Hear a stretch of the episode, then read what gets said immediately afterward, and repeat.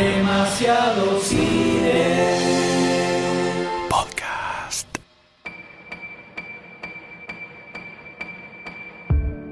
I hit a wall. I never felt so low, so low, like a waterfall. My tears dropped to the floor, the floor. They left. us Atrás quedó la primera misión del Enterprise contra Nero. Atrás quedó el regreso de Khan. Pero ahora la tripulación estaba ante un nuevo reto. Conseguir un director y un buen guion para los 50 años de la saga. Mi nombre es Doctor D. Y conmigo están M. Goldstein. Sayus. Y en esta oportunidad vamos a hablar de Star Trek sin límites.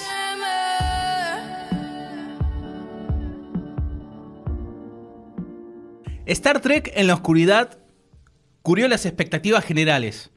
A los fans acérrimos no les gustó una goma la película. Son bastante chapelotas. Pero la peli le fue muy bien.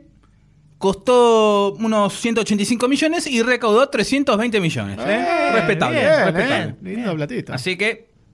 ¡Se viene la tercerita! Dijeron los de la Paramount. ¡Eh! Pero JJ les dijo que no se iba a hacer cargo de este muerto. Otra vez. Así que. ¿Por qué? ¿Pero por qué dijo que no? Digamos las cosas como son. Digamos las cosas como son. ¿Qué estaba Se- haciendo? el, el señor JJ Abraham se iba a otro lado, a otra punta de la Se galaxia. vendió. el traidor Se vendió. fue traicionó la federación. Hay que excomulgarlo. Y se Hay que solito, ¿eh? lincharlo en la Plaza Mayor, Igual, señores. Tuvo que que se va- elegir, tuvo que elegir y eligió algo mejorcito, ¿no? Vamos a decirlo. Se entrenó bien, se entrenó bien y después se fue a dirigir Star Wars 7 The Force Awakens. Entonces, ¿quién iba a dirigir Star Trek 13? No tenía título, obviamente, en ese momento. Y ahí salió Ale- Alex Kurzman, así, yo, yo, yo la dirijo, yo la dirijo. Kurzman es el guionista de, uno de los guionistas de, junto con Roberto Orsi, de Star Trek 2009 y En la Oscuridad.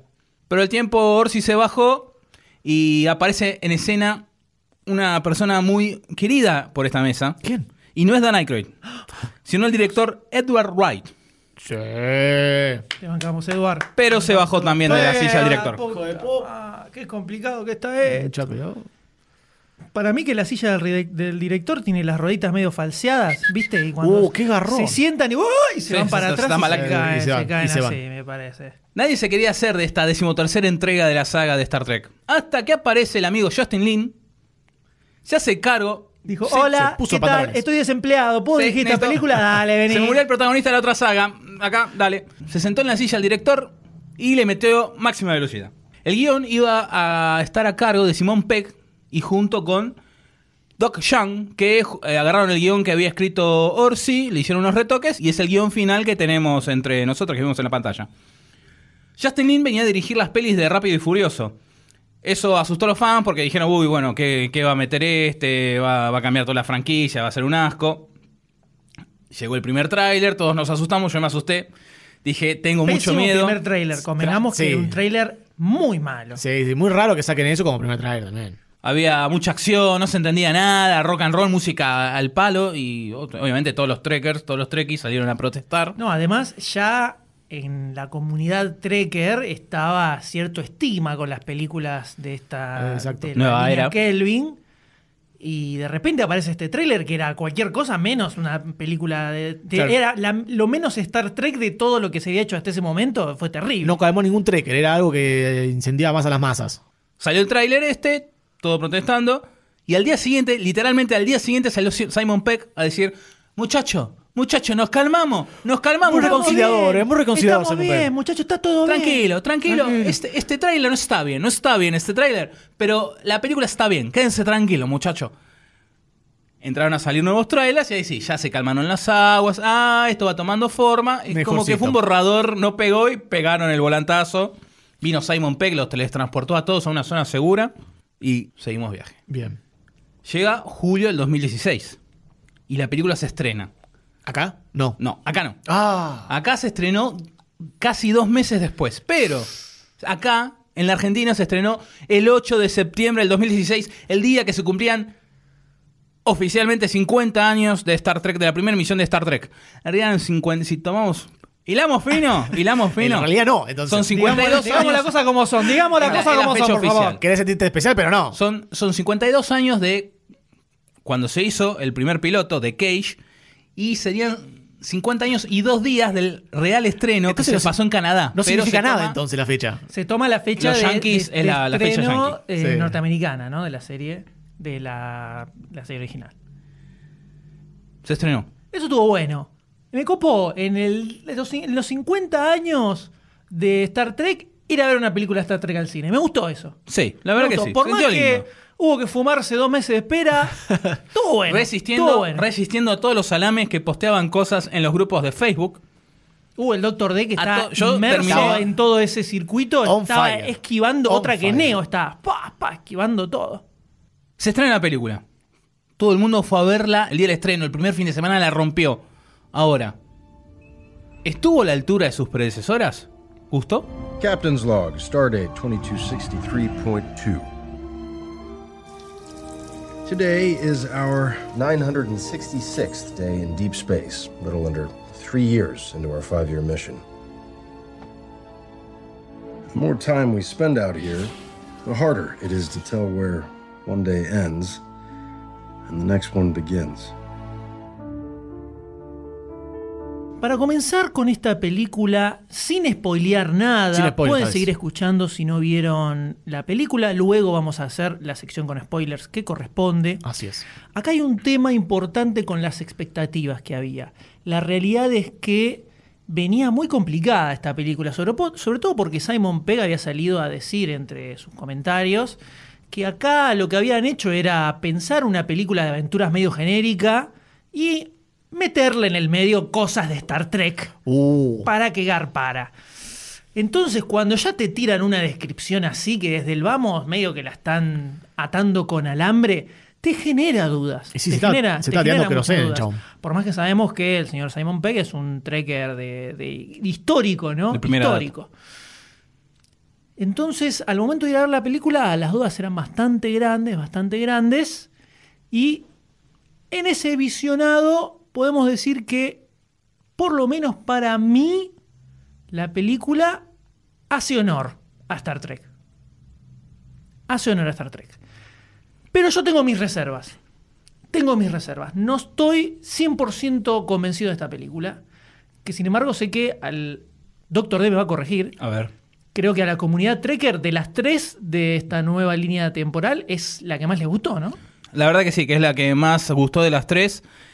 Igual está bastante vi- dividido el campo entre es una porquería, me encantó, es un capítulo más del- de la serie original, pero la verdad tuvo mucha más aceptación de, inclusive hasta lo que, lo que yo creía. Hay gente que la ama directamente y ya ha ido dos veces al cine a verla. Bueno, Into Darkness también fue como un golpe a muchos trekkers.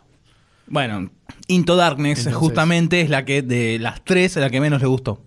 Y porque tocaron a Khan y viste, Sí, con sí. Khan no se jode. Esto, Bueno, el mismo JJ, después de ver la película, dijo, sí, esto le hace falta un poco más de pulición al, al- al guion. O sea, que tampoco le cerraba JJ y se nota. se Claro, venía con la vara media baja, entonces esto era como algo que iba a alimentar un, iba a andar un poco. Igual, yo personalmente, yo venía bien porque las dos me, me- me gustaron. eh, y con esta, sinceramente, tenía miedo. Tenía miedo, lo dije siempre, tengo miedo.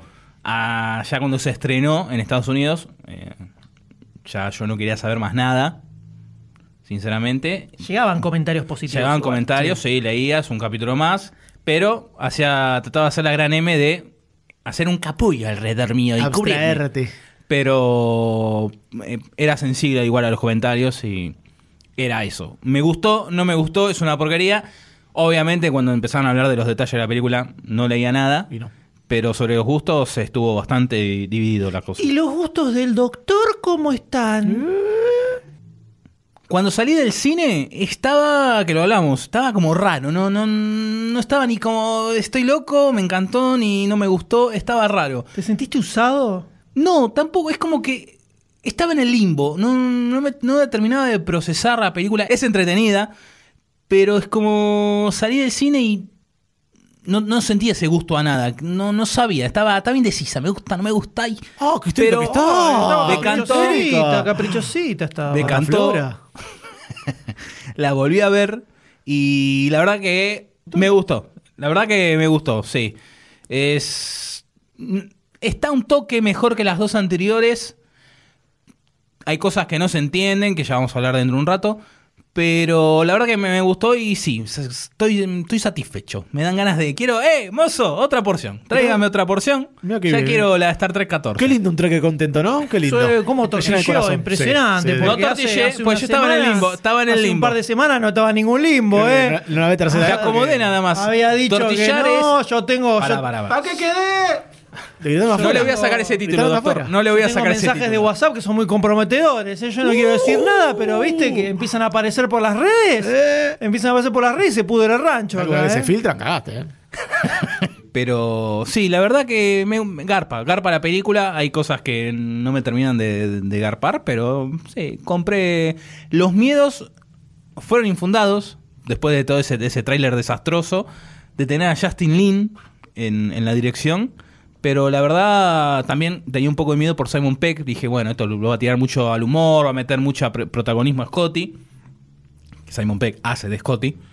Pero la verdad que todas mis dudas han sido tapadas en una segunda visión de la película. Sí, yo también eh, me fui me fui entretenido del cine. Star Trek en general es eh, una saga esta nueva, nueva generación, para decir una forma. Es una saga que entretiene. Hace muy bien en, en entretener y bueno, parte- la parte de- del Trekker, eso no lo sé bien cómo lo toca, pero del lado del no Trekker es eh, una película que es, mu- es muy divertida para ver. ¿Tu hermano Trekker la vio? El mismo Trekker la vio. ¿Y qué le pareció? Le gustó. Le gustó. Le gustó, le gustó, le gustó. Y le gustaban también las otras dos. Está también de tu, de tu bando. Y tiene cosas malas. Tiene un par de cositas que para ir más adelante vamos a hablar en la parte de spoilers. Pero el general eh, me, me satisfizo. Me satisfizo bastante. Eh, salí contento del cine. Yo tuve. Uno, uno de los problemas que tuve con la película es que la fui a ver a 3D, obviamente, porque No, había muy pocas funciones 2D. Basta el 3D, por favor. no había ninguna directamente para verla en el horario que yo podía. Con un de alcanza. Con Doctor D. Y el 3D de esta película es imposible de No. entender. Es que tiene mucha acción. Imposible de entender. Ya de por sí, Justin Lin, las escenas de acción no se entiende nada en Rápido y Furioso, no se entiende nada en ninguna de sus Sí. películas. Menos todavía acá cuando tenés gente corriendo en el medio de la Enterprise, cosas explotando por todos lados todo el tiempo. No se entiende nada. Y a eso le sumás el 3D y los lentes que ya de por sí la película es oscura, Sí. los lentes que te oscurecen más la pantalla y literalmente había momentos en los que no entendía qué es lo que estaba pasando. Sí, sí, sobre todo al entendía lo que principio. pasaba. Eh, muy complicado eso, muy complicado. Eso ya me jugó en contra. Y después, algo que para mí es clave en toda película de Star Trek, y acá no terminé de comprar, es el villano. Acá no, no, no me cerró. Casi te diría que no me cerró nada este Y, villano. y veníamos de muy arriba con Cumberbatch también. Veníamos de un buen villano, de Khan un buen villano, y este el Grone medio que... No, pero incluso Nero en la, en película del 2009 tampoco es una cosa oh, No. espectacular, pero eh, lle- llego a empatizar un poquito más con ese, con ese personaje que con el de Star Trek Beyond. Ya lo vamos a ver Eh, bien en con la parte Idris Sí, Elba. por favor, por favor. Con Idris Elba, por supuesto. Menos, I- menos Idris que en cualquier película. Sí, sí, sí. sí, Idris sí. Elba acá, ¿eh? Lo que me copó mucho de esta decimotercera entrega. Me gusta cómo habla con propiedad cuando está hablando de Star Trek. entrega. Cuando hablamos de cualquier otra cosa, tira así, ahora, estamos en Star Trek y es la decimotercera entrega. Estudia ¿eh? las palabras antes de y, no, decirlas. y no se trabó. Encima no Porque se lo estuvo traba. practicando toda la mañana Encima eso. No se traba. Me gusta más cómo están desarrollados los personajes, la interacción que hay entre ellos. Eh, hay más exposición, los vas conociendo más. a la relación entre Spock y McCoy, que prácticamente en la, en la anterior no existe. Mucho más protagonismo McCoy tiene. Eso sí, Sí, eso es algo sí, que me sí, sí, gustó. Eso sí es algo que me gustó de la película. Bueno, eh, Carl Urban, el que hace del Dr. McCoy, no iba a aparecer, no, no quería volver a ser McCoy en esta película. Pero bueno, tuvo una, una charla, una- un debate con JJ y bueno, Hicieron una oferta apareció. que no pudo rechazar. También cómo aparecen Kirk junto con, con Chekhov, se van también desarrollando, hay una interacción que lamentablemente a Chekhov no lo vamos a volver a ver más por ahora en la pantalla grande porque, bueno, falleció Anton Yelchin a, a causa de un accidente y ya dijeron de la productora que no iban a reemplazar el personaje, o ¿Cómo sea que era ser? el ¿Cómo debe fin por el momento de Chekhov. Estoy de acuerdo con eso. Y también vemos por primera vez en toda la saga, en, estos 13, en estas 13 películas, ¿Qué? más desarrollo de Ujura. O sea, está en el planeta, pone el pecho a las balas, presenta batalla, algo que nunca se vio. Lo máximo que se vio de Ujura fue bailando con las plumas en Star Trek 5. sí, Dios bien. mío. y siempre bueno. sentadita ahí, hola, sí, estás hablando con el Sí, sí, nunca, Enterprise". nunca fue una chica de acción. No. Y acá la Bien vemos- combativa hasta ahora. Sí, Bien sí, sí, la verdad que eso, el- el- todo la, cómo fueron creciendo los personajes, me- particularmente me, me encantó. Creo que lo que hace esta película es un poco alejarse de la relación Spock y Kirk. Claro. eh, y ver los otros aspectos también de los otros personajes que hay. Y lo hace muy bien eso. A- Por algún motivo de la película termina separando en varias parejas a los grupos. Y la interacción entre eh, los dos participantes de cada pareja eh, los hace a los personajes. Y Es eso una está película muy bien. federal. Exactamente, eso- exactamente. Y hay que, hay que destacar eh, la participación de Carl Urban, que es impresionante. Es genio. cada vez que aparecía sí. en pantalla, como que me levantaba más la- el, el humor y todo. Las caras que pone, la- la- las entregas de, de los diálogos son increíbles. Sí, ya, ya era de, de la crew, o sea, de, de los nuevos actores que interpretan a la, a la crew original, era el que más me Más de- gustaba sí. cómo caracterizaba al personaje. Y en esta película la rompe de una manera increíble. Ya solo, ya solo para ver a Carl Urban, la película te garpa sola. Sí, completamente. comple- Quiero ver a Carl Urban en más películas.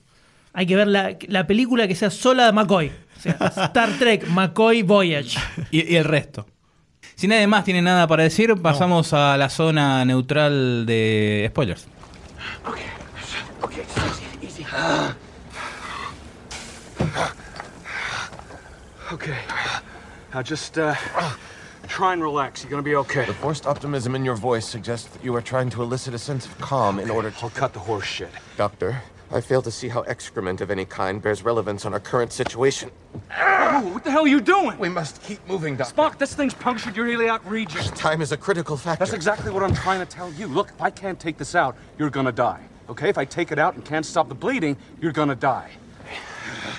All right, Spock. I just got one question. What's your favorite color? I fail to see the relevance. Yeah.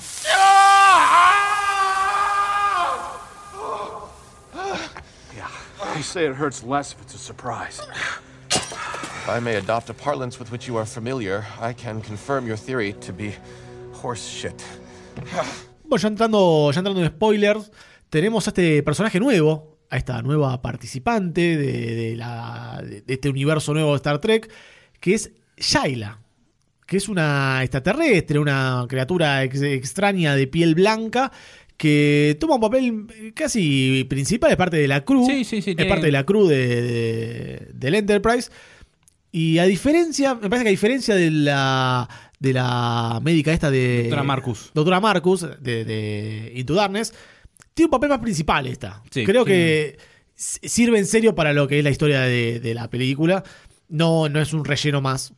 Y me gustaría que, que- que siga. Me gustaría que siga el personaje en, en la próxima Star Trek. Sí, bueno, al final te deja el, el- el- el enganche de claro. que Como la doctora, pero bueno. como la sí. doctora Marcus también, que no apareció. No apareció. No apareció. Pero sí me gustaría que, que siga apareciendo. Además es un personaje canchero, me gustó también Sí, el- copado, el ida y vuelta sí. que tiene con Scotty. Con Scotty.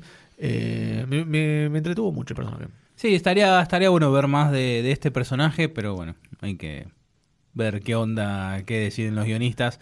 Si hacen borrón, cuenta nueva, esto no existió, solamente era para. La usamos y Claro. la tiramos. Pero sí, la verdad, muy copado y muy, muy copado el diseño del personaje en blanco y negro. Sí. Muy onda, me hizo acordar eh, en la serie animada de Tartakovsky. De las guerras clónicas aparece un personaje que es malo, no Sí, me acuerdo el, nombre. El, el aprendiz en realidad, el aprendiz Sí, que usa el, eh, dos sable láser, que es la no va a destruir el, el templo donde se arman los, Sí, los láser. sí. Apenas apareció en el, en el Azak afiche. Ventres. ¿Cómo? Azak Ventres. Ahí, eh, bueno, una onda eso. Eh, el recuerdo era mayor. Ahora sí lo veo. Ahora no se parece en nada. Blanca nomás. Blanca. Apenas. Tiene un aire, tiene un aire. Tiene, aparte, apenas la ves y automáticamente yo pensé en, en Star Wars. Es como que mm, en la primera imagen, cuando salió hace un año, lo que sea, yo pensé en Star Wars. Dije, y es más de esa onda, pero no, la verdad que en la, en la película encaja perfecto en la historia y tiene la química con, con Scott y, bueno, y toda la, la troupe que aparece con ella. Por ese lado está bueno. Para mí tiene algunas cosas medio extrañas, como que aprendió inglés porque se encont- encontró la nave, conoce a los Beastie Boys, Eh. ¿viste? Como... Era necesario, o sea, es un extraterrestre, ok, pero es mega yankee. No tiene mucho de extraterrestre más allá de- del aspecto físico. Y cómo se viste, todo es exactamente igual. Podría haber sido una mina de- que saliera del Enterprise y era lo mismo. Entonces, tampoco que se la rejugaron a poner un personaje extraterrestre posta con el que se relacionen. Es una minita más de la que se curtió Kirk que en todas las otras películas de todos los colores, le faltaba una blanca y la enganchó ahí y ya está. Entonces, qué sé yo. Está bien, si, eh, como personaje te lo bancás, está bueno, tiene escenas de acción copadas, pero me parece que podían habérsela jugado un poquitito más. Pincho globo a mí me copó. Ni, si- ni siquiera tiene, qué sé yo, no es ni siquiera como eh, podría ser un Klingon, que a lo mejor tiene algunas cosas de personalidad o de cultura distintas. Le falta un trasfondo, era- vos. Y sí, la mina llegaba y estaba, estaba en la nave, eh, arreglando cosas mecánicas, o sea, era tipo fantasía masculina, escuchando los Beastie Boys a todo, a, a todo volumen, porque le recopa el rock eh, 80 noventoso Los- Del siglo XX. y. eh, y ya está. O sea, ni siquiera necesitaban hacerse entender con otro idioma ni nada. Como que el encuentro con una persona de otro planeta o de otra cultura no lo. ni siquiera eh, se molestaron en, en tratar de, de construir algo con eso.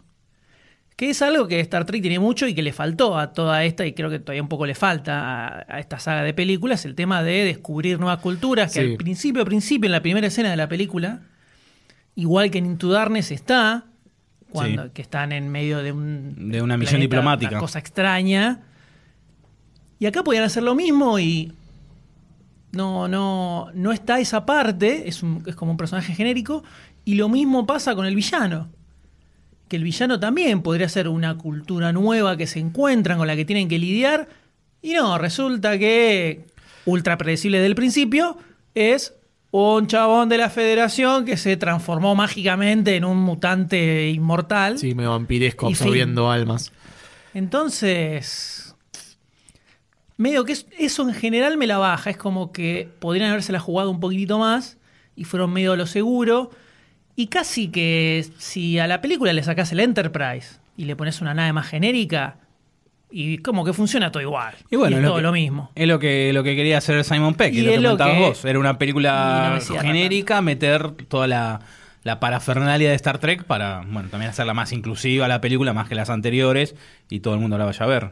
Creo que un poco de la mano de lo que decís vos, me parece que ya se gastó el, el papel de un villano solo para enfrentarse al Enterprise. Me parece que la próxima película va a tener que ser algo un poco más rebuscado, como decíamos, algo por ahí, eh, un planeta nuevo, una cultura nueva o, algo así, como para agregarle más eh, eh, descubrimiento, como que es la, la- Sí, la eso- base es del otra Enterprise. vez, es- en cuanto al villano, es otra vez el malo que odia a la federación y la quiere destruir. por eso es una cara, O sea, una cara que hay que atacar, Eso nada es un más. refrito de Into Darkness. Podrían haber retomado lo que quedó en la anterior película, que era había toda una conspiración dentro de la federación, para que haya guerra entre los Klingons. Podrían haber retomado eso, ver esa cosa de trasfondo, investigar, o sea, se- seguirla, hacer una continuación directa, por así decir, pero no, fueron, fueron a lo seguro, a, un- a un villano que la verdad no cubre mucho, no, no me llega a, a- a- a satisfacer.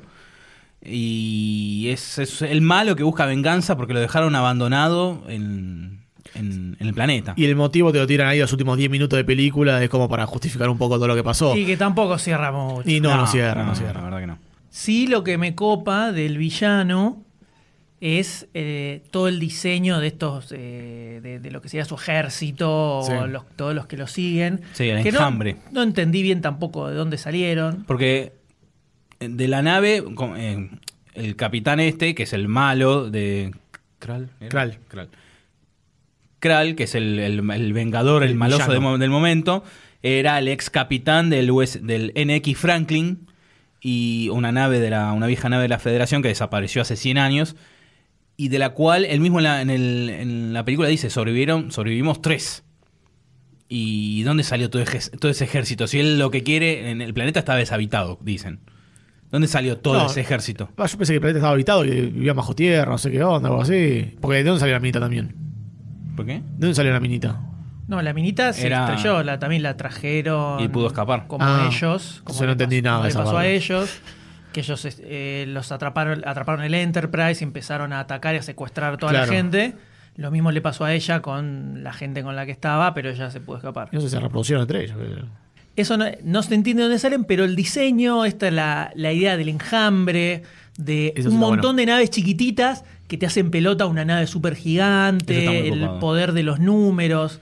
eh, todo eso me pareció copado y eh, el diseño de, de cómo se mueven las naves, los patrones que tienen, justamente como si fueran Sí. eh, moscas o abejas. Sí. Todo eso me pareció muy interesante. Sí, de hecho la O sea, escena donde como muy original. la escena donde destruyen el Enterprise eh, al principio es como impactante. El, el nivel de destrucción que hacen eh, todas ese enjambre de, de naves. Y cómo van también eh, eh, enterrándose dentro del Enterprise para capturar a la, a la tripulación. Sí, eso está, está muy bueno y tiene para el, el Trekker, automáticamente yo me puse a pensar que también lo comenté con Lex Crow. eh, es todo cosa Borg tiene. La- la- Sí. Los Borg de la nueva generación, de la serie de los 80-90, tienen esta cosa de la mente colectiva, que sean todos juntos, y acá es igual. Que después hacia el final meten la, la música a todo volumen para desorientarlos, no poder pensar, y ya está, se, se descarrila todo. Pero tiene, me parece que son guiños o choreos a viejas ideas de, de- de Star Trek. Después la parte donde sí me parece que garpa mucho la película es lo que comentaba Doctor D en la parte sin spoilers de el desarrollo de los personajes, esto de separarlos en pares, Sí. me pareció una idea que estaba buena, dejar de ser tan centrados en Kirk y en Spock y empezar a explorar un poquito el resto. eh, eso me pareció bueno y sobre todo me gustó mucho la dupla Spock Bones, me pareció genial, Es una, pare- una pareja muy dispareja. me pareció excelente. Sí. Y después Kirk con Chekhov también funcionaba muy bien. Eh, sobre todo el- la diferencia de personalidades. Claro. Kirk que es súper súper lanzado, así re grosso, El otro menos y. Chekhov que es más timidón, chiquitito. Y cómo funcionan entre los dos con ese contraste me pareció que estaba bueno. Eh, entonces, esa parte me pareció buena, que estuviera más equilibrado el protagonismo de todos los personajes. Otra cosa que me copó mucho es la inserción de, de mantener la, única serie que hay en común entre la, saga tradicional y la nueva saga, que es la serie Enterprise, que duró del 2002 al 2005. La protagonista de la serie es la primera nave llamada Enterprise, que transcurre unos eh, 80 años antes que de, la, de la serie de, de Kirk, donde está la NX Enterprise, la botan, el primer capítulo, y a recorrer el espacio. Obviamente es la primera nave que tiene que descubrir todos los planetas, que empiezan a- con los problemas de, de- de entendimiento con otras, con otras eh, especies, y puede haber quilombo, que las hay, van aprendiendo sobre, el, sobre la marcha. Y bueno, lo que me copa es que toman cosas de esa serie. Por ejemplo, la, la nave de la Federación, donde se empiezan a juntar la tripulación del Enterprise, Kirk, está la, la minita, Scott y todos. El Franklin, El Franklin es una de esas naves de, de esa tanda, no aparece en la serie, pero nombrada. pero no, tampoco. Eh, es de la misma tanda, la Enterprise, la NX, la de la serie, fue votada en el 2150 y esta nave hablan del 2160, o sea que pasa 10 años después. Y toma muchas referencias de, de la, de, la, de la serie. Que hay una, una guerra con los Shindy, que eso es una raza que tiene que. aparece un toque en la serie de los 60 y acá toma como un cierto protagonismo en esta serie de Enterprise. Hay una guerra que acá la mencionan. Hablan también de, de un sector, el sector 31, si no me equivoco, que es una especie de sector que es eh, de, espionaje dentro de la federación, por más que la federación sea todo amor y paz, unión de planetas, siempre hay, hay un sector que es así como conspirativo, que bueno, busquemos la guerra oficial dentro de la federación, o sea, como que es la parte underground de la federación, que hace el trabajo sucio, que también este capitán, el Kral del malo de esta película, pertenecía a ese sector. También en la película En la oscuridad, el, el almirante Marcus también pertenecía a esta sección, y esta sección también se la nombra mucho en la serie Deep Space Nine, que es la serie de los 90, que es el- una estación espacial también se la nombra mucho, o sea que toman varias cosas de, la saga y bueno, sobre todo toman mucho de, la serie Enterprise, que eso es lo que me copa mucho, que es lo único que, quedan, que queda en común entre las dos sagas. Bueno, Bueno, y estos guiones también muy bien tratados porque yo la verdad que no me di cuenta que pertenecía a otra saga de Star Trek. Pensé que era como algo que había pasado y nada más. Y era como una historia que contaban así como al pasar. Así que están muy bien puestos. sí, es... Es, un, guiño, un guiño bastante grande. Sí. Aparte de todos los otros chiquititos que hay. Claro, pero no quedó desubicado, sino quedó bien puesto. No, no, no, la verdad que no. Y yo creía que aparecía en la serie, pero no, inve- investigué y no, no aparece. A mí algo que se me hizo un toque raro, que Doctor D me podrá decir si es raro o no. No digo que sea malo, digo raro, como que me llamó la atención. Este Kirk apesadumbrado, cansado de viajar, que ya tiene los huevos hinchados del Enterprise, está en el espacio y medio que se quiere bajar, quiere conseguir, quiere conseguirse un laburito medio de ñoqui en la federación, con un escritorio ahí, medio laburo administrativo, tranca. Es raro comparado con el Kirk de, de las Es últimas dos raro, películas. es raro con el, y con el Kirk de, de- Eh, de la vieja peli, de la vieja que saga. hasta los últimos segundos era un badass Sí. total con sus botas que volaba por el espacio. Sí, es raro ver este, este Kirk cansado, pero queda, me parece que queda bastante bien explicado y lo, lo- lo transmite bien la película el hecho de que todos los días es lo mismo, el tipo te explica que siempre la nave que va acá, que sale bien o que sale mal la misión, que la tripulación se lleva bien, se lleva mal, y todos los días son iguales, y el tipo lo ve saliendo de la ducha y va al, al vestidor y son todos los días el mismo traje. Yo siento ese, ese desgaste que tiene, que tiene Kirk. Estuvo bien explicado en la está bien, película. está bien explicado. está bien explicado. Lo que a mí me pasa con eso, por, por lo cual digo que me parece raro, es que cuando uno piensa en Star Trek, o yo al menos pienso en Star Trek, yo me lo imagino como el principio de la película. O sea, super aventura, nuevas civilizaciones, nunca sabes lo que puede pasar. y, y no al revés, como que eso es la excepción una vez cada tanto y después estás más que nada viajando así sobre el espacio. Tal vez puede ser que lo que quisieron fue llevarlo a algo más real o, o un poco más verosímil. Igual me parece, me parece interesante como conflicto, ¿eh? Sí. No, digo que, no digo que esté mal. Digo que la imagen que uno tiene, capaz, o que yo tengo de, de Star Trek es el final de Into Darkness, cuando era salimos en la Sí, visión de los sí. cinco años. Vamos que nos vamos. vamos. Vamos, Spock, que vamos a romperla toda. Así, y de repente está como. Viste, ya. Tiene sentido, tiene sentido igual. Sí, sí, en la película tiene sentido. Sí, tiene sentido. Habría que ver en Star Trek 1 del 70 de 1979, Kirk no es el capitán del Enterprise, es un almirante. Y él quiere volver al Enterprise. De ahí te viene todo el quilombo que hay en la película también con el capitán Decker, que es el encargado del capitán del, del Enterprise en ese momento.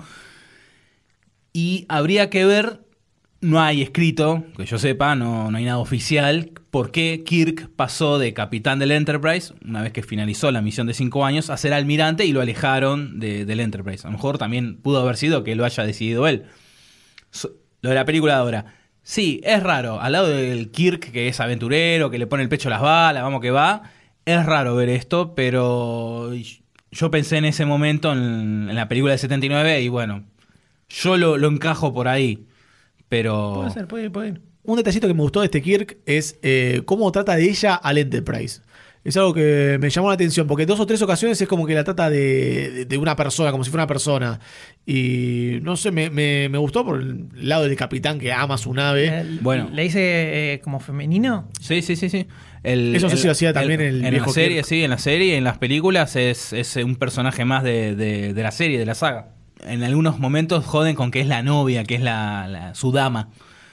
Es más, en Star Trek 3, la búsqueda de Spock, cuando eh, destruyen el Enterprise, eh, hay un dolor, es una decisión fuerte que tiene que tomar Kirk para, bueno, destruirle. Y después esa escena, hay una escena donde están la tripulación del Enterprise sobre una montaña y se ve a lo lejos el Enterprise entrando en, en la atmósfera quemándose. Es algo que para el trekker te pega, porque es el Enterprise. Exacto. que justamente acá en esta tercera película de la nueva saga también destruyen el Eh, Enterprise. ah, todo tiene que ver con todo. paralelismos. Tenemos en Star Trek 2 del 82 y en Star Trek 2, eh, con comillas, de ahora tenés a Khan, en la tercera es el cumpleaños de Kirk y destruyen el Enterprise. La próxima es eh, Dios, no, es la quinta. En, en- en la- en Star Trek 4 del Viajan al 86 pasado. viajan al pasado Ah, y acá se está diciendo, se tiraron ideas, o sea, recién se estrenó la película, ya están tirando ideas, de que Kirk va a viajar al pasado, se va a encontrar con su padre, o sea que aparece de vuelta Ah, por eso decían que podía aparecer Chris Hemsworth. Exacto, eh, sí. estar. Sí, o sea, o sea, encima vamos a tener un actor que tiene chapa como Thor, que cuando lo contratamos en el 2009 no era nadie, la primera película era esta. Mate de Tarasca ahora, Entonces, ¿eh? bueno, un nombre que nos va a traer más gente. Pero, o sea, estamos llevando todo, todo igual, muchachos. Me gusta que el Doctor D se pone la camiseta y dice, ahora vamos a tener a un actor con buen renombre. la- él firma, él firma. Ayer lo llamé a JJ, le dije, fíjate, Mirá, lo- pibe. fíjate si el Chris cuánto te quiere cobrar, porque tampoco le vamos a pagar cualquier cosa. Acordate que acá estamos cuidando los intereses de los muchachos. Me gusta. Sindicalista. Y vamos a ver, igual este Kirk, bueno, retomando, este Kirk, vos fíjate que al final de la película repiensa todo y no quiere quedar como vicecomodoro, como es eh, de, de la Yorktown, de esta base espacial. Que la Yorktown era el primer nombre que iba a tener el Enterprise en los 60, pero lo cambiaron por el nombre de Enterprise. Es Buen cambio, buen cambio. Un guiño. Muy buena, no hablamos de esa ciudad, muy No, buena, es muy, muy buena, ciudad, super Mass Sí. Effect. Superman, era es cita Super del Effect. más, la cita del mal. Impresionante. Sí.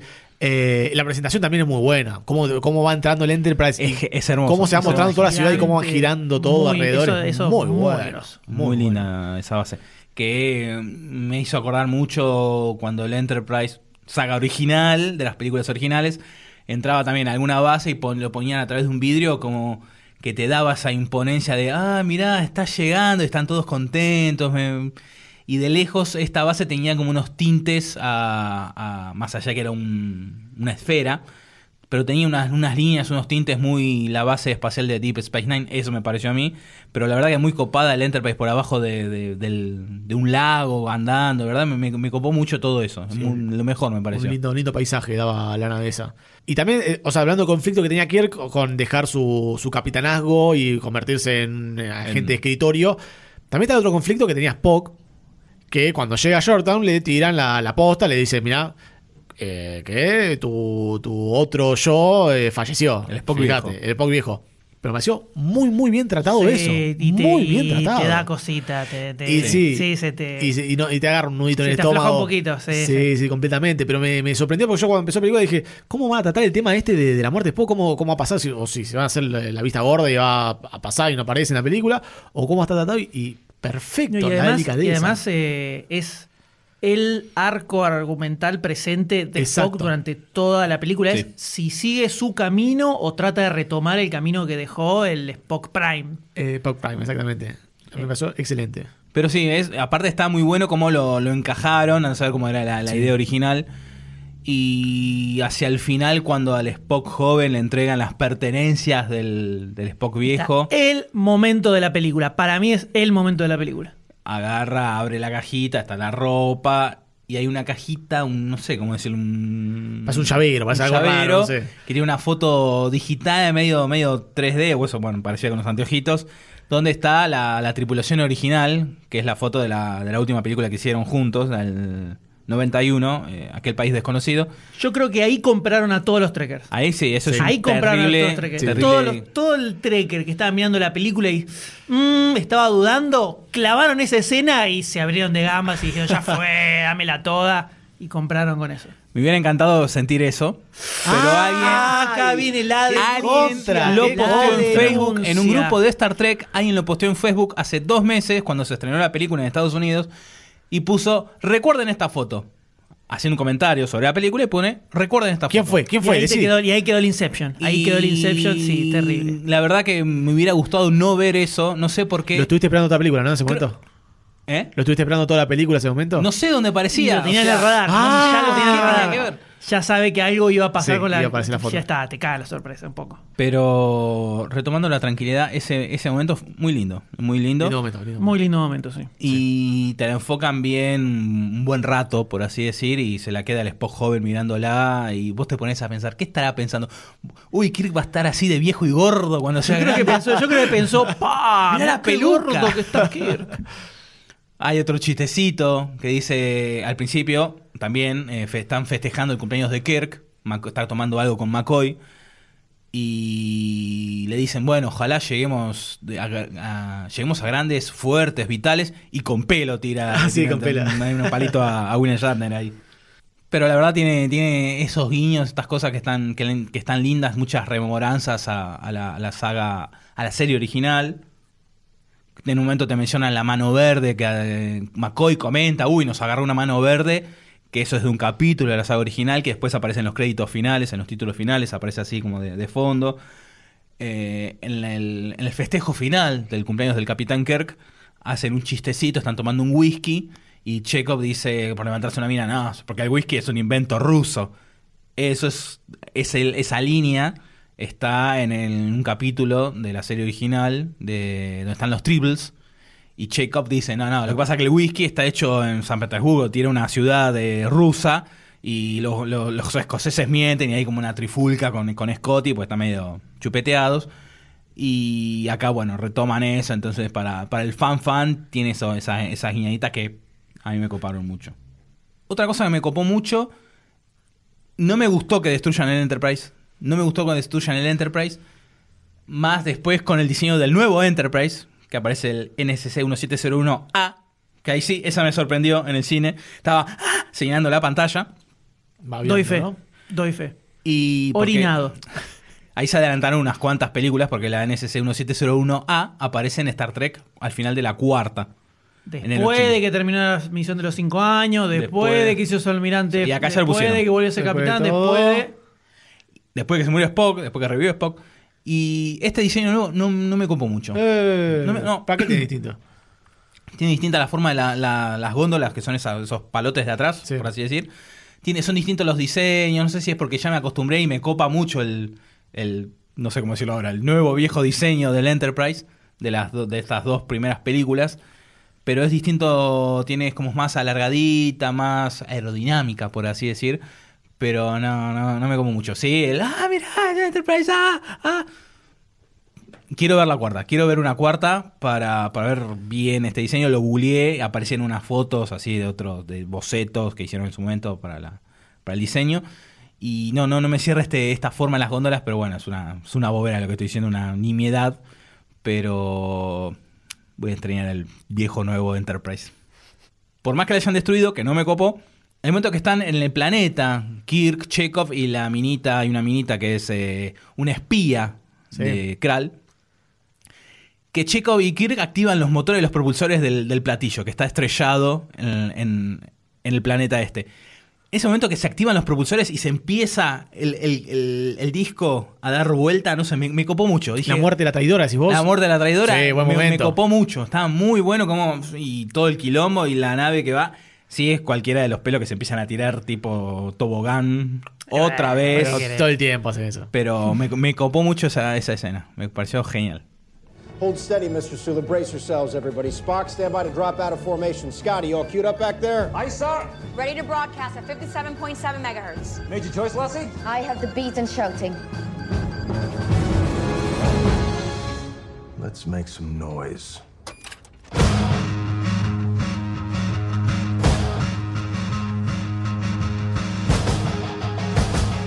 That's a good choice. Había que buscar una forma de, de tener este enjambre violento y salvaje que iba a destruir todo Shortown. ¿Y cómo se les ocurrió hacer una- un momento que. Epicidad. Sí, Epicidad epicidad. es la palabra. Que en un momento decís, no van a hacerlo, no van a hacerlo, no van a hacerlo, va a salir mal, va a salir mal, va a salir. Y cuando está en, en tenés huevo, funcionamiento. no huevo. Cuando está en funcionamiento es como decís, está muy bien esto, está muy bien. Ese momento sabotage de, de Star Trek. Excelente. El único tema anterior al 2100 que sobrevivió en el futuro. Sí, sí, que música clásica, ya como decía McCoy. Eh, que eso es un buen momento. Terminó siendo muy bien todo el- el- las explosiones a ritmo de, de la música. Terminó entrando muy bien y yo pensé que iba a terminar todo medio como el culo. No sé cómo, cómo cayó en el universo Trekker, pero cayó muy bien, amigo. Sí, ahí, ahí- ahí te dan ganas de levantarte, arrancar la butaca del cine, Hacer tirarla pogo. para todos lados, empezar Sí. a hacer pogo y decir, ¡aguante la federación! sí, un sí, temazo. sí. Muy De- bueno. Un poco de, de tecnología media rara que tiraron atrás diciendo que tenían que mandar y no se entendió bien Sí, qué tenían que hacer. importa. que pone música, que pone música. Y que quedó muy, muy bien. Que era algo que estaba en el tráiler, pero no parecía que, que, el- que era parte de la película. Parecía que era música del tráiler nomás. del tráiler, sí. Que aparte Y es no. el tema con el que aparece Kirk, el pequeño. Kirk en la primera, afanándose el auto del padrastro. Que ahí dice, ah, qué buen tema. Es un, Eh, un gran bien. momento. Un gran momento que quedó muy bien. Después la pelea, cuando llegan ya, destruyen todas estas, eh, esta enjambre y se mete Idris Elba en la Yorktown. Ahí me parece muy agarrado los pelos la parte que está flotando, que no, porque ahí arriba está la gravedad cero y si te vas para un lado te caes y vas para el otro te vas para el costado. Ahí eso me pareció muy agarrado los pelos. En un momento dicen, bueno, ya se abre, se va a activar esta arma de destrucción masiva que va a destruir a todos los humanos, pero da tiempo, o sea, te lo explican como que apenas se activa, va a funcionar, se activa el aire, el aire acondicionado y se distribuye. Se activa el aire acondicionado, da 30.000 vueltas a la paleta y no pasa nada. Es con. Te tiran, ya, se, se activa y mueren todos. Y no pasa nada. Y se concentraron en comerse a Idris Elba. Hay que comerse al negro, ¿eh? Sí, el, el, el efecto botón rojo para el final de película ya, ya está un poquito viejo. Podrían buscar otra cosa. Esto de el punto vulnerable que Sí. tiene, que nadie pensó y que ahí, desde ahí pueden destruir todo, absolutamente todo. y es medio que... Porque ya sabes que no va a pasar. Entonces podrían buscarle una vueltita de tuerca a esos finales y no hacer el final genérico que ya sabíamos cómo terminaba. Entonces estaba viendo eso ahí y tenía que bajar las palanquitas. Y ya sabía que le iba a bajar la palanquita, y le iba, le iba a trabar una, iba a aparecer. ¿Y por qué vuelve a entrar eh, Idris Elba? No. Si no ya sé, se no li- sé. si los bichos se, le- se le iban a comer a Kirk, ¿para qué entró? No se A entiende. mí me pareció que tuvo como un Encima dejo estaba de- medio de borracho. No, si entró para No. cascarlo a Kirk. Sí, agarró un pedazo de vidrio que estaba dando vuelta por ahí. Que Eh, ahí tuve la, esperanza como de ahí le salió No, el, no, el- entró para boletearlo a Kirk sin razón, porque los bichos se lo iban a morfar Sí. y. No, no, eso no entendí. El objetivo de todo eso. No, creo, creo que eso es uno de los problemas que tiene la película también, es el tema de lo predecible que podía llegar a ser eh, un montón de momentos de la película. Por ahí no le buscaron la vuelta como para hacerlo sorprendente, no te sorprende en ningún momento. La película es como entretenida, pero no te sorprende. Eh, No, yo creo que, esto o sea, para mí se hubiera funcionado mejor si. No sé por qué tenía que ser alguien de la federación, el, el villano. Sí. No sé por qué no podía ser. Eh, Otra raza. no te digo una nueva raza, porque estoy seguro que eso hubiera generado un quilombo bastante acá, importante. allá- acá hay varios que se quejaron porque todas las razas que aparecen son nuevas. No aparece ni de fondo una, una clásica. Bueno, me imagino que si el villano encima era parte de una raza nueva, hubiera sido un quilombo. Pero a mí, por lo menos, me hubiera parecido mejor que sea un villano nuevo, que no tenga nada que ver con la federación, porque otra, otra vez el traidor de la federación, igual que en Into Darkness. Y, y eliminas todo ese plot de, de la federación en el medio y ya fue. Podés tener la nave est- estrellada igual, Sí. lo mataron ahí, los mataron a todos, pero se inventaron todo esto de que sobrevivió 100 años eh, como si fuera una especie de vampiro, que no se entiende Sí, qué es lo que hace, chupa la, la energía sí, vital. la vitalidad de- Como del- que... eh, Y así es como se va transformando porque según la especie sí, se va no, transformando no, él. Una cosa, no se entiende nada todo eso. parece- eso me parece una zaraza cualquiera. ¿Y por qué no? Que no puede ser un extraterrestre NN. O otra que busque una raza vieja y que la revivan acá, que sé yo, algo que pasó en la serie original y acá la, la raza Sí, esta. para mí acá tenían que estar los Klingons y se comieron los En, teo-. Sí, en- en ya- teoría, ya es hora que los dicen que en los primeros borradores de guion que iban, la- iban a estar los Klingons finalmente como enemigos, pero apareció Simon Pegg y No, pusieron al nuevo, o sea, hizo la suya. sí. No siguió más atado al canon, por así decir. Pero sí, iba a- iban a ser lo- los Klingons y dicen que también los Romulanos, pero ahí quedó. Y pero metieron a Idris Elba. Que aparte ni te das cuenta que es Idris Elba. Por eso, porque encima, Idris Elba y no ves su negritud. No es Idris Siempre al Elba. final, claro. lo hicieron al Hasta final lo, hicieron, deformado. y hasta lo hicieron medio blanquito, grisecito. Ni, ni- hasta ni la voz, por encima la voz está deformada. Sí. O sea, lo copado es verlo a él. Obviamente. Algo que a mí me llamó un poco la atención al final de la película es todo ese, ese montaje acelerado de cómo construyen la, el Enterprise. Sí. Si eso lo hicieron en dos días o tuvieron un poco más de tiempo. Y escuchando un episodio de eh, World Balloon, que es un podcast norteamericano de entrevistas eh, a autores de cómics, que, que escucho muy seguido, había un episodio donde habían entrevistado por el estreno de la película a los autores del cómic que sale en IDW, de una editorial norteamericana, sobre esta nueva generación de Star Trek. O sea, era una serie regular que empezó después de Into Darkness y supuestamente cubre lo que ocurre en el medio entre las dos películas, entre Into Darkness y Beyond. Y lo que contaban era que con el- la salida de la película, esa serie terminó, o sea, la serie termina cuando empieza la película, y ahora va a salir una serie nueva que no me acuerdo cómo se llama, Star Trek Crew, creo que es o algo, algo así, tiene como una palabra más, que lo que va a contar es justamente todo lo que pasa mientras están esperando que se construya esta nueva Enterprise, Copado. donde están un año ahí en Yorktown, donde cada uno va a, a tener vivencias eh, individuales o en conjunto, y todo lo que pasa en ese año te lo cuentan en este cómic. Eso me pareció piola. Interesante, por lo menos, para ver la- cómo evoluciona la, la relación entre lo- los miembros de la banda. Y, Sí. y al, y al menos en la serie esta, eh, Chekhov sigue siendo personaje normal, no hay ningún plan de... Ahí explicarán por qué no estará más. Sí. No hay, por ahora contaron que no había ningún plan como para borrarlo ni nada por el estilo.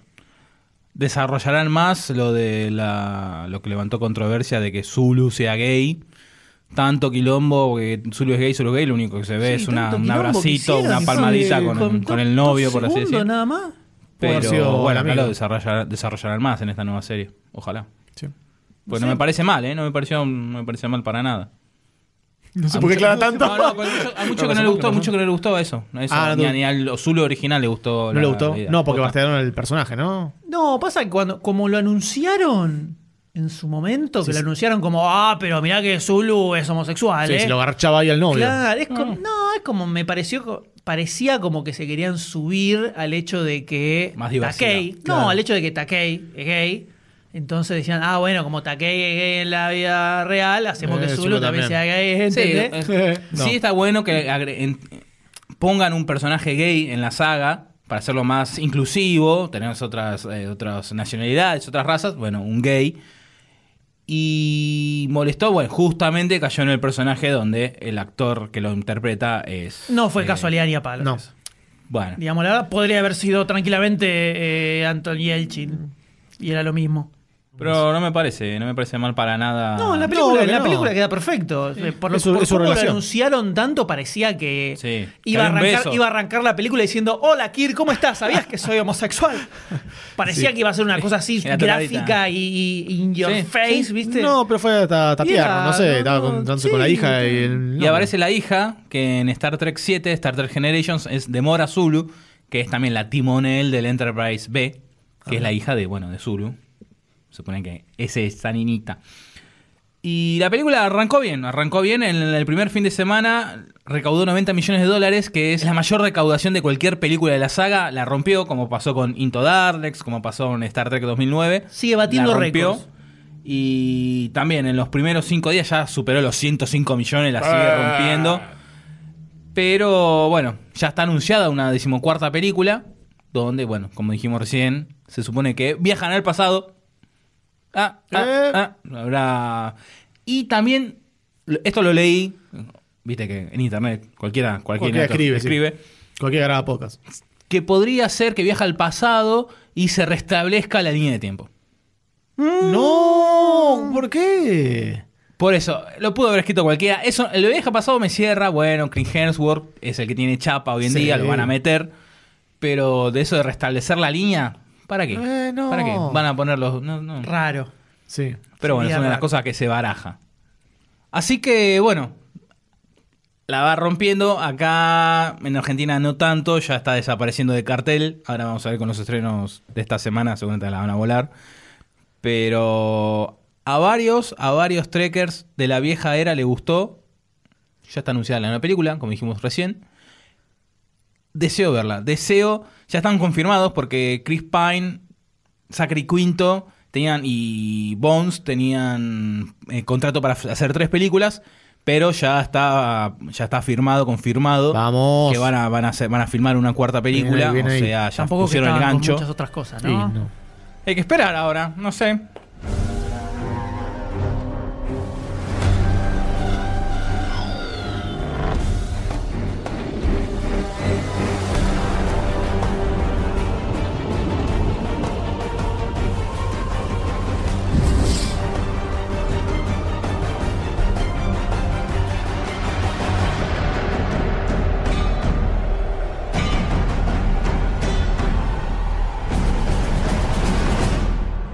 Mientras tanto, pues andás a ver, la película se estrenará en el 2019, calculale 2020. Más o menos, ¿no? Estamos Tres en años. 2016.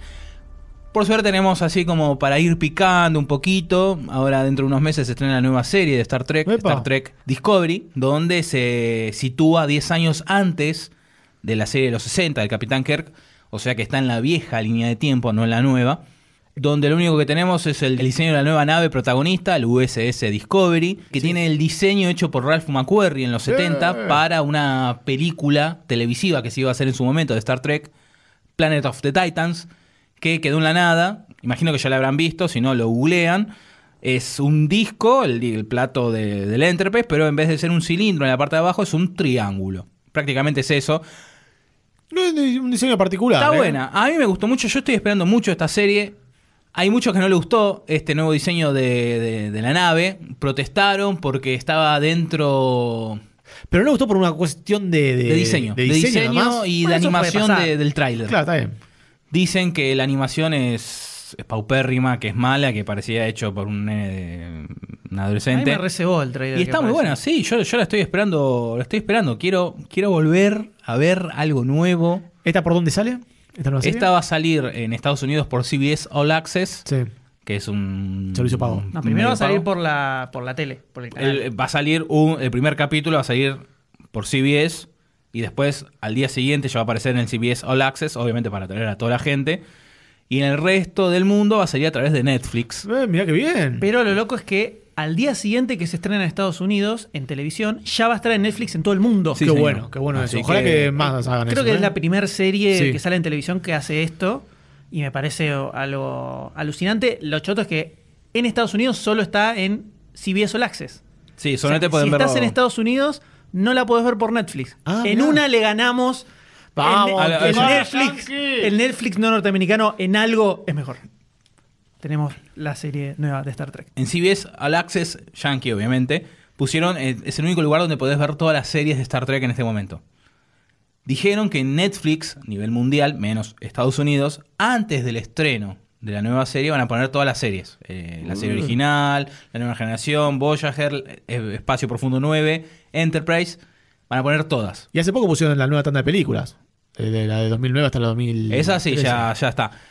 Lo Así único que... que- hay, tenemos a hoy, septiembre, en Netflix Argentina, son las dos películas del 2009 y el 2013 y nada más. Nada más. Supuestamente eh, en el grupo de Demasiado Cine, que pueden entrar si quieren en facebook.com barra cruz barra demasiado cine, comentaron que por más que se postergó el estreno de Star Trek Discovery, eh, a fin de año ya estaría en Netflix igualmente todo el, el catálogo Sí. previo de series de Star Trek. Que en su momento cuando salió Netflix acá tenía cosas de la Eh, nueva La generación. nueva generación estaba completa. Sí, sí. Pero bueno, con el, el tiempo la, la volaron. Sí, eso me molesta. Y la verdad que estoy, estoy muy cebado. Yo le- la serie esta Discovery se iba a estrenar en enero. Hace unos días se pospuso para mayo. Y porque en enero va a salir un spin-off de la serie The Good Wife. Entonces, para aparte pa- dicen para cuidar la producción de la, de la serie, van a, la posponen tres meses para que tenga una buena calidad. Y yo ya dije en casa, eh, para enero vamos a hacer todos trekkers en esta casa. Vamos a ver todas las series de Star Trek, todos los capítulos. Pero bueno, Netflix no me está ayudando. Cuando salga Netflix te pedí vacaciones, ¿no?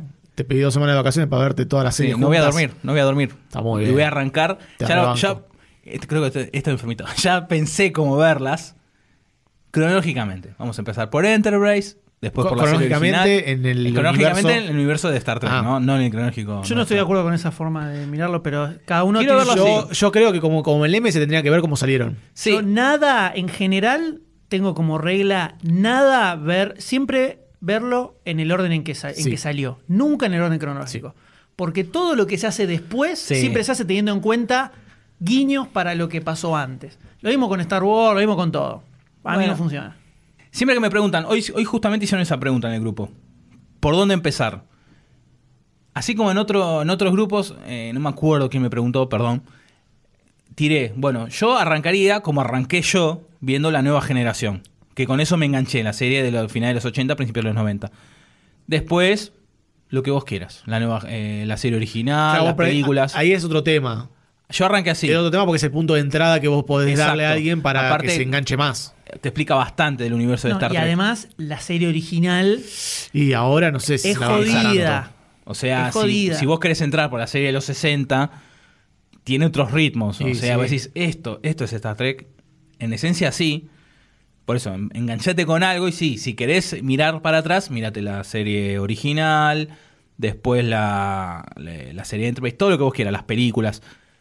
Particularmente, como yo ya arranqué con la nueva generación, quiero arrancar cronológicamente en casa, sí, con la patrona, vamos a tener que arrancar de diferente manera.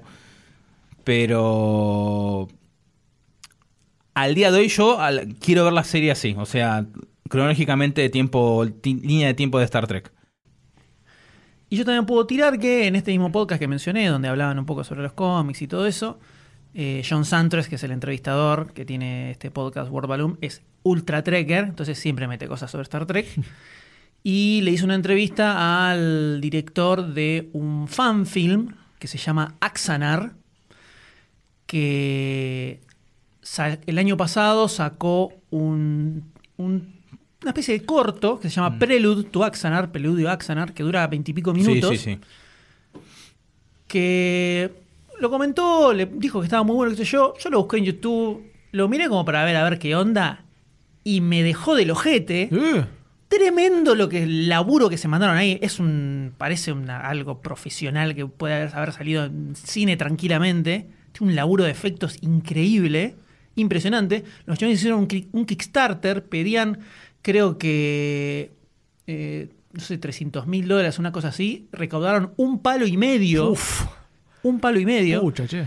Lo que originalmente iba a ser una, un mediometraje de, o un corto de media hora, terminaron armándolo como un largometraje de hora y pico, dos horas, que lo iban a estrenar en cuatro partes. Pero con todo esto del lanzamiento de la nueva serie, CBS y Paramount decidieron cambiar su política de fan filmesco. No, como la Y dijeron que no permiten que se haga absolutamente nada de nada referido a Star Trek y agarraron a estos pibes y les mandaron una demanda furiosa pero violenta al punto de que no solo les están diciendo que dejen de hacer lo que están haciendo y que bajen todo lo que hicieron, sino que les están pidiendo que les paguen guita, que les paguen daño Eh. de marca, o sea, se pusieron re violentos, le están pidiendo un montón de plata, está, está un juicio muy zarpado. Qué zarpado. Y lo que dicen es que, lo que decía el productor de la serie esta, es que cuando se empezaron a, empezaron a aparecer más detalles de lo que va a ser Star Trek Discovery, resulta que el año en el que transcurre esa serie es el mismo año que ellos tomaron para hacer su fanfilm. Porque justamente buscaron un periodo que no estuviera eh, Ocupado ocupado. Y además, esto de Axanar es algo que en la serie original se tira así, como un comentario, como si fuera una punta, y queda ahí. Y estos pibes se agarraron de eso para explicar qué fue lo que pasó ahí, que fue una guerra gigantesca, bastante zarpada. Y empezó, cuando empezaron a hablar sobre qué iba a pasar en Star Trek Discovery, dijeron, no, y acá vamos a conocer sobre un evento muy importante que apenas se mencionó en la serie. Empezó a tirar así. Entonces, y la demanda se la mandaron a estos pibes en diciembre de 2015. Seis meses después de que ellos ya habían estrenado este trailer. El corto, claro. preludio a Axanar, que todavía se puede ver en YouTube, si lo Sí. buscan está. Es como si fuera un documental sobre la guerra esa gigantesca que pasó. Que en el corto hay actores posta de la saga, no, no los, los conocidos, sino los de segunda, tercera línea, pero que participaron en la saga, así como en, hay otros cortos, otros fanfilms, también hay algunas que son películas que están dirigidas por actores de la saga y protagonizadas también, que aparece Chekhov el original, aparece Uhura. Queda todo en familia. Y, pero no es oficial, pero se prestan los chabones, porque es, es todo la- toda la gran familia amor. Trekker. Y el director de esto decía que le parecía muy raro, que justo resulta que cuando deciden anunciar la serie nueva va a pasar el mismo lugar que la de ellos. ¿Sabes que me acordé que iba a ser una serie igual que la tuya? Porque, porque le resulta raro la virulencia, no es que sol, no es le dijeron Claro. eh, sacalo, sacalo y nos das guita y le pidieron millones de dólares. ¿Cuánto recaudaste? dijeron Dámelo todo. Porque mangos, eso se suele proceder con un cese y desiste y a la mierda. Claro, y ya está. Los dragones se comen los mocos No, y acá además le están pidiendo guita, entonces un resarcimiento económico es un poco más Y, están todos en contra, obviamente, están todos a la protesta, los fans, todo eh, en contra de la Paramount y obviamente apoyando a esta, a esta vale. producción menor. Entonces, recomiendo mucho que lo busquen. Si quieren, no hay un montón de fanfilms sobre Star Trek. Hay muchos que apuntan muy específicamente al Trekker. que no son, no son tan eh, accesibles para el, el- el que lo mira un poco más de afuera. Pero este, la producción que tiene y cómo está armado, súper, súper Sí. recomendable. ¿eh? Prelude to Axanar, así con X, como suena, muy recomendable.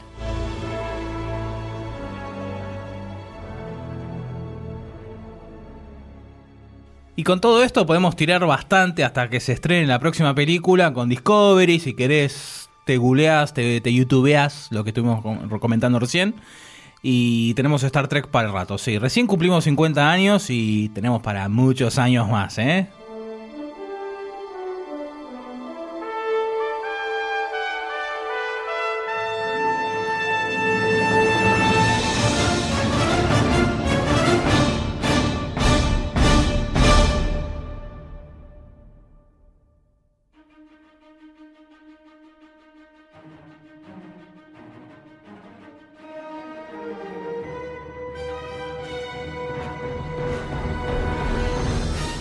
Si este episodio te gustó, te emocionó o por lo menos te ayudó a remar el día, date una vuelta por patreon.com barra lunfafm y convertite en patrocinador. Con tu aporte, no solo vas a estar dándonos una mano para que podamos crear más y mejor contenido, también vas a poder formar parte del Club Lunfa, donde todas las semanas vas a encontrar contenido exclusivo de backstage, audios eliminados y adelantos de todo lo que se viene. Y la próxima vez que vos escuches uno de nuestros podcasts, vas a saber que vos sos parte de que eso sea una realidad. Si no te quieres perder ningún episodio, suscríbete a Supercast en iTunes, iBox o en tu aplicación de podcast favorita. Supercast forma parte de Lunfa, un lugar en el que vas a encontrar un montón de podcasts increíbles. Puedes escucharlos entrando a lunfa.fm.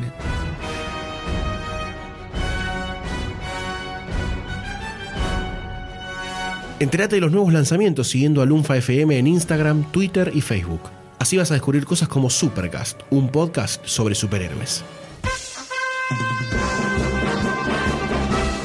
Estamos en el 2016.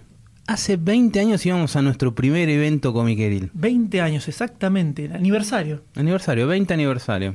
¿De qué son? ¿De papel, de plata? Nada. yo No, no tengo ni idea, no tengo ni idea. Fanta Baires. Fantabaire 96, el mítico. El- Mítico Fantabaire 96. Ahí en el, en el centro ese italiano. Sí, algo de, de- no sé qué era, algo italiano. Algo italiano era. Qué lindo. Fue una, una locura, un calor. Noviembre. apretaditos, sudando. Un calor. Qué lindo, qué, qué Una lindo experiencia religiosa, podríamos Sí. decir. Qué importantes que son los eventos, ¿no? Para, para el comiquero, la vida del comiquero. Más en esa época que no existía el internet, ¿no? Que era el único punto de encuentro donde te conocías, donde te abrazabas con un, con un cofre de comiquero, comprabas, veías alguna ofertita. ¡Uy, qué lindo esto! Lindas épocas analógicas. Y qué tremendo cuando uno finalmente logra cumplir uno de los sueños, ¿no? De toda la vida comiqueril en cuanto a eventos, que es asistir a uno de los más importantes. Algo que cuando éramos, sobre todo mucho más jóvenes, lo veíamos como allá a lo lejos inalcanzable, Sí. ¿no? La meca absoluta. Yo lo sigo mirando, ¿eh? Cuando se experimenta en carne propia un evento como la Comic Con de Nueva York, No. la experiencia comiqueril trasciende a un nuevo nivel. Y después de eso no, no existe más nada, ¿no? Después de eso yo te puedo asegurar que es un poco difícil volver a un evento de cómics en la vida. Pero, M, Dígame, doctor. D, Dígame. ¿te diste cuenta que hay dos personas del otro lado de la mesa? Uy. ¿Cuáles dos? ¡Ah, la- ¿de Hoy dónde vos salieron? se dieron cuenta, vos te encuentras pantalones. ¿Qué tal? Sayus Tienen- Goldstein, ¿qué, ¿qué están hacen acá? Este, Hoy se Eh, grababa Supercast. Yo vi Lu y entré. Ustedes no tenían que venir hoy. Pero a mí me dijeron que venía de un lugar muy, muy lejano y que traías bolsas con regalitos. Yo vine a buscar mis cosas. Yo quiero mi bolsa. Me dijiste que me iba a traer una bolsa negra con cosas. Una de Walmart. Quiero la bolsa de Navidad de Walmart. Vengan, Goldstein. Vengan, acá, acá, acá está. Acá está la bolsita. Acá está. La bolsa, la bolsa.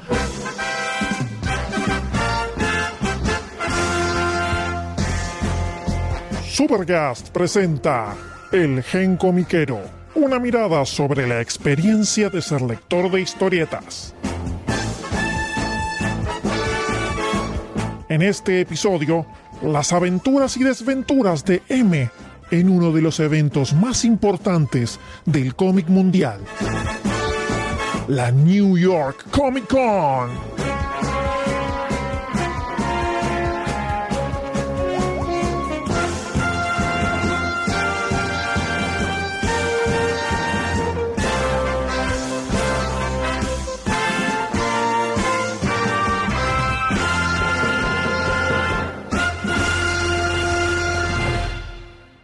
Si querés saber cómo sigue, búscalo en Lunfa FM.